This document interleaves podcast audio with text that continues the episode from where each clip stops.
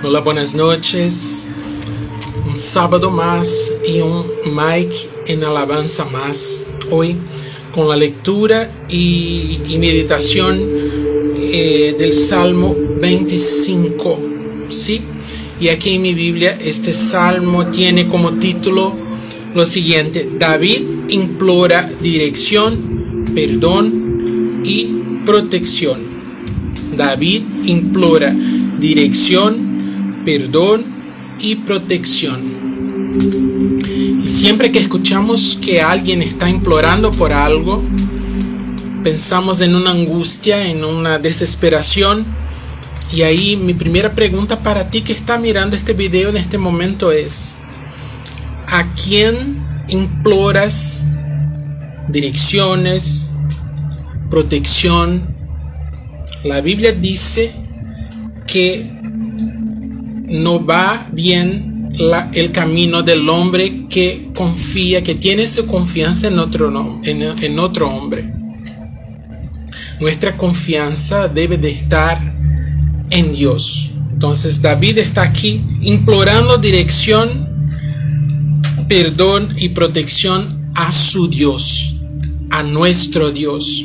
Y es eso que, que debemos hacer todas las veces. Si nos falta, si hace falta dirección, vamos hacia Dios.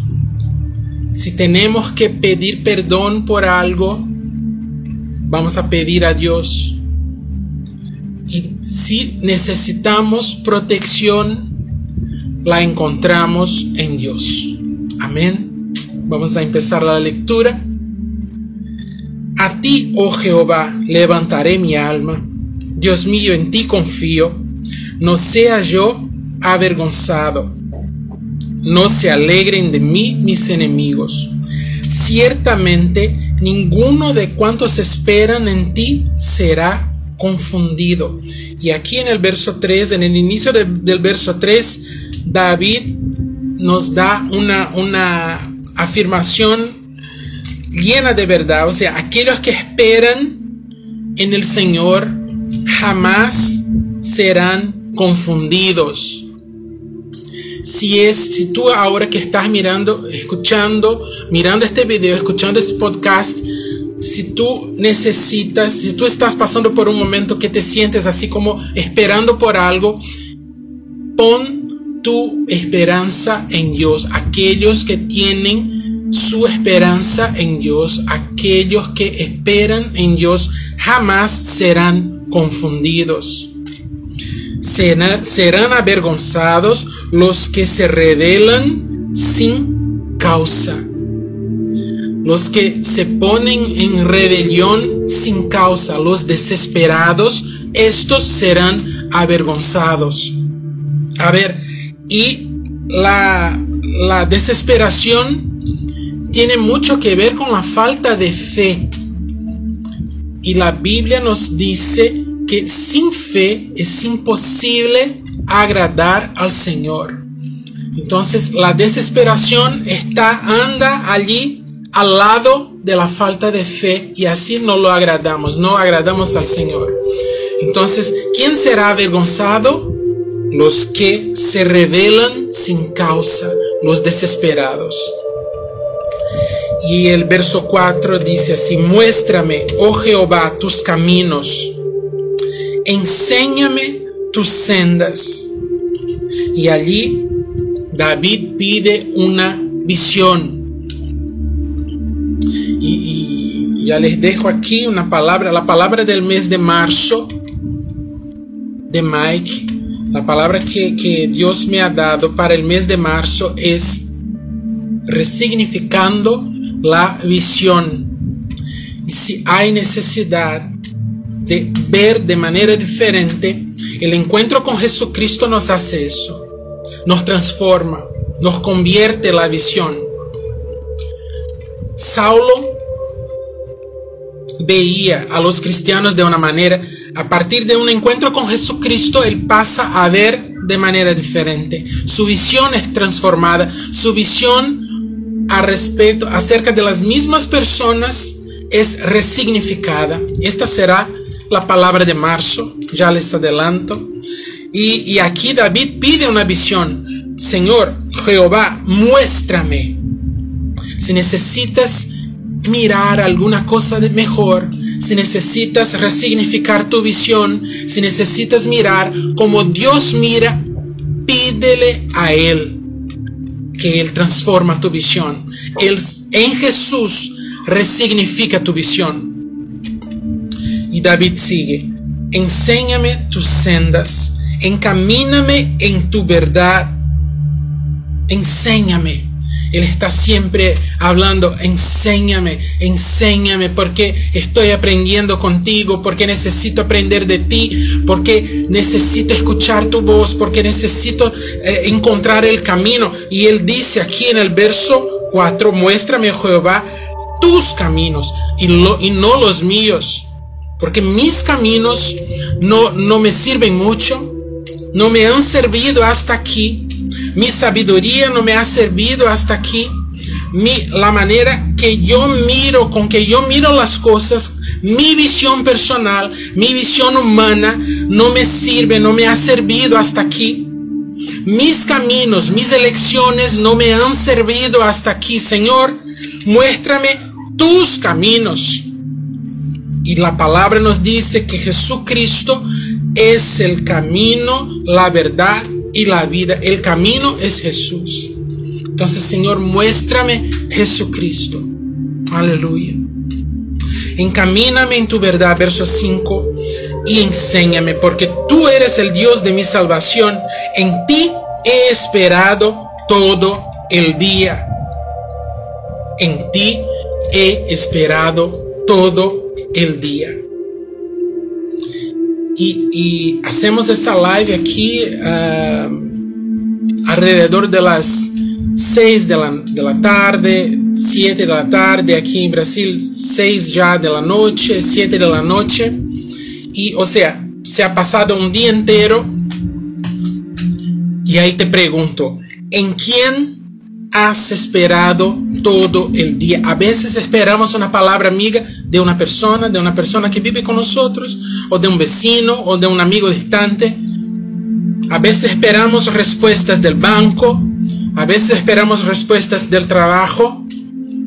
Pero David aquí dice, en ti he esperado todo el día. Nuestras expectativas, nuestra esperanza debe de estar en Jehová y no en nombres, y no en personas, y no en instituciones. Hagamos como David, esperemos en Jehová.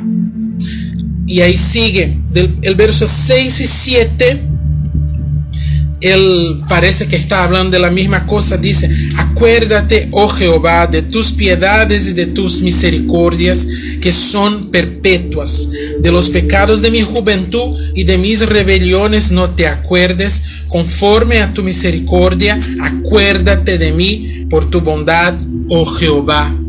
Esperamos que Dios nos mire, que Dios nos conteste bajo su misericordia y no bajo a los pecados cometidos. Y aquí, ¿por qué? Porque cuando estamos en situaciones de angustia, cuando estamos en dificultades, es común que pensemos, mira, hice algo, hice, cometí algún pecado, hice algo para provocar este momento malo en mi vida, hice algo para estar aquí en ese desierto en este momento. Mira, los desiertos son escuelas de aprendizaje. Y los momentos malos nos sirven para levantarnos aún más, porque somos hijos de Dios. Amén. Y al fin y al cabo, siempre recibimos la benignidad, la bondad, las misericordias, la gracia de Jehová. Aleluya. Entonces David piensa como nosotros. Nosotros no, cuando pensamos, ¿será que hice algo? Malo? ¿Será que cometí algún error para estar aquí envuelto en, en estos problemas todos en este... Ahora, mira, puede que sí, puede que no. Lo que importa es que este momento va a pasar y, y, estamos bajo las misericordias de Jehová y estamos bajo la gracia de Dios. Aleluya. Y esto que es importante. Y David pone eso aquí y nosotros conseguimos acercarnos a David, porque muchos piensan que David era un superhéroe, era un superhombre, y no es verdad, no es, era como yo, como tú y como yo. Sigue verso 8. Bueno y recto es Jehová, por tanto, Él enseñará a los pecadores el camino. El mayor maestro de todos es Jehová, es el Espíritu Santo. Suelo decir a mi hija que eh, la Biblia, y como tantos de nosotros ya escuchamos, sí, es el libro, no el único, pero uno de los pocos que podemos leer al lado del autor, ¿no? Entonces, si tenemos dudas de algo, preguntamos al Espíritu Santo y Él nos contesta y Él nos aclara tranquilamente. Y aquí David reconoce que Jehová está para enseñar los pecadores, aquellos que eh, están lejos del camino propuesto por el Señor. Entonces, ¿quiénes son los pecadores? Somos yo y tú, somos todos nosotros. Y Dios está dispuesto a enseñar a sus hijos todos los días. Encaminará, verso 9, encaminará a los humildes por el juicio y enseñará, una vez más enseñará esta palabra repitiéndose tantas veces porque el Señor desea enseñarnos y nosotros necesitamos ponernos en el lugar de aprendices todos los días, aprendices del Señor, aprendices del Espíritu Santo. Y enseñará a los mansos su carrera. Ahora él dice, encaminará a los humildes humildad y enseñará a los mansos mansos. Son dos caras humilde y manso son dos características, son dos rasgos del propio Jesucristo. Eso significa que debemos ser como Jesús para recibir, eh, para que el Señor nos encamine y para que el Señor nos enseñe. Aleluya. Todas las sendas de Jehová son misericordia y verdad para los que guardan su pacto y sus testimonios. O sea, reconocemos Jehová en todos nuestros caminos si guardamos su pacto, su alianza y sus testimonios con nosotros. Verso 11. Por amor de tu nombre, oh Jehová, perdonarás también mi pecado que es grande. Reconocer que somos pecadores es un atributo uh, completamente positivo. Necesitamos reconocer eso todos los días. Necesitamos reconocer eso y clamar, Señor, perdóname. Señor, tú estás dispuesto a enseñar a los pecadores. Yo soy pecador, necesito aprender de ti, necesito aprender contigo, necesito aprender de tu espíritu. Verso 12. ¿Quién es el hombre que teme a Jehová? Él le enseñará el camino que ha de escoger. Jehová va a enseñar el camino a aquel que teme a Jehová. Verso 13, gozará él de bienestar. O sea, tendrá gozo, tendrá satisfacción. ¿Por qué? Porque estará siendo, estará siendo un aprendiz del Espíritu Santo. Aprenderá con el propio Jehová los caminos que se debe escoger y su descendencia heredará la tierra. Verso 14. La comunión íntima de Jehová es con los que le temen. Y temor no es solo miedo, no es solo temor de los castigos por Dios, es imaginar una vida sin Jehová.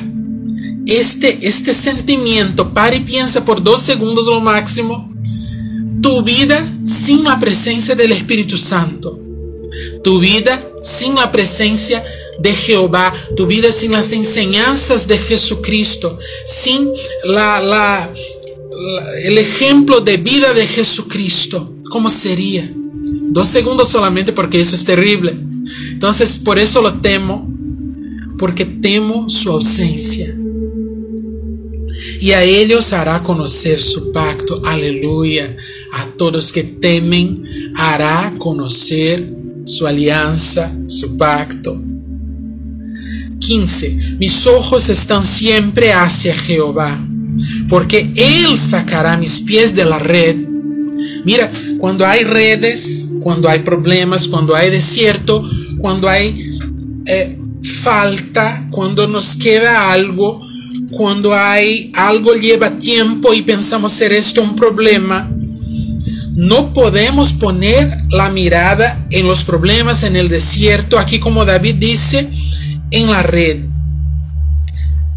Ponemos los ojos en Jehová porque es Él quien nos va a sacar de la red, a sacar nuestros pies de la red, como dice David. Pongo mis ojos hacia Jehová porque Él sacará mis pies de la red. No voy a mirar los problemas que están embarazando, que están uh, enrollando mis pies. Voy a mirar hacia Jehová porque Él me librará. Aleluya. Entonces deja de poner tus ojos en el desierto, deja de poner tus ojos en lo que falta, deja de poner los, tus ojos en los problemas, mira hacia Jehová. Uh, verso 16, mírame y ten misericordia de mí, porque estoy solo y afligido, las angustias de mi corazón se han aumentado. Sácame de mis congojas, mira mi aflicción y mi trabajo y perdona todos mis pecados. Versos 16, 17 y 18, David pone delante de Jehová aquello que está sintiendo. Y eso traduce mucho las, el objetivo de este libro, ¿no? El libro de los Salmos, que es poner sus sentimientos delante de Jehová los sentimientos de alegría, de tristeza y de angustia. David pone aquí sus sentimientos de angustia.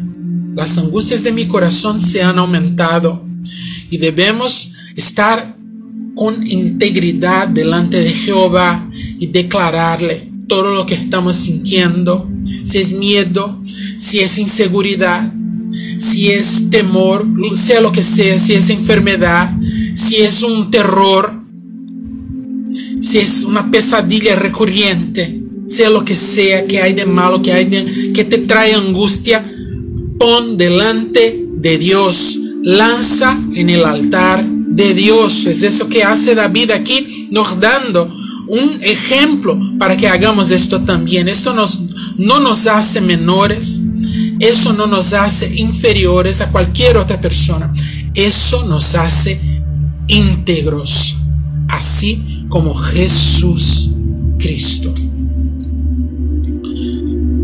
Verso 19. Mira mis enemigos como se han multiplicado y con odio violento me aborrecen. Guarda mi alma y líbrame. No sea yo avergonzado porque en ti confié. Integridad y rectitud me guarden porque en ti he esperado. Dos características más que están también en Jesús integridad y rectitud. Que esas características también hagan parte de nuestra vida. Amén. En el nombre de Jesús. Estar completamente transparente delante de Jehová y poner delante de Él todas nuestras angustias, así como David, nos deja más tranquilos. Nos da la seguridad de que Él nos escucha y que Él a su tiempo nos va a contestar. Verso 22, y, es, y con este verso, que es el último, dejo una palabra tan poderosa uh, para que nosotros podamos salir de esta live, de este video, de este, de este podcast, pensando, redime, oh Dios, a Israel de todas sus angustias. Mira, pero ¿Cómo es eso? Del verso 1 al verso 21, David declara sus propias angustias, sus temores, sus aflicciones. Y en el último verso David dice, redime, oh Dios, a Israel de todas sus angustias. ¿Sabes por qué? Porque tu angustia es mi angustia también, porque somos un cuerpo, el cuerpo de Jesús. Porque la angustia de David es la angustia, era la angustia de Israel. Y las angustias de Israel eran las angustias de David. Nosotros tenemos que tener conciencia, que ganar esta conciencia de cuerpo. No es a respeto, no es acerca de mí, es acerca de nosotros. No era acerca de David, era acerca de toda Israel. No es acerca de ti solamente, es acerca de nosotros. Amén. Cuando ganamos conciencia de cuerpo de Cristo, las comenzamos a, tener la visión que pide David, David aquí en el verso 4. Muéstrame, oh Jehová, tus caminos. Empezamos a tener una visión diferenciada. No es acerca de ti o solamente de mí, o tan solo de mí. Es acerca de nosotros. Este es el reino de Jehová. Es un reino de nosotros. Amén. Vamos a orar. Padre, en el nombre de Jesús, en el nombre de Jesucristo, te agradezco por este momento en comunión, eh, compartiendo esta palabra, haciendo esa lectura de este salmo y aprendiendo con David a cómo ser íntegro delante de ti, a cómo dejar en tu altar todas nuestras angustias, todos nuestros problemas, todas nuestras preocupaciones y a cómo comprender que la preocupación de uno es la preocupación de todos, la angustia de uno es la angustia de todos nosotros porque somos un cuerpo en ti, donde en el cual la cabeza es Jesucristo. Te alabamos por siempre porque creemos que tú siempre nos escuchas y a su tiempo contestará a nuestras oraciones. Tu tiempo es perfecto, es el mejor tiempo, es perfecto y es agradable y te agradecemos por todo en el nombre de Jesús. Amén. Gloria a Dios, que Dios te, te bendiga, que sea una noche llena de la presencia del Espíritu de Dios y tengas un domingo lleno de la palabra, de, de visiones nuevas, venidas de la eternidad y que tú comprendas que nada es solo acerca de ti, es acerca de todos nosotros. Amén. Dios te bendiga.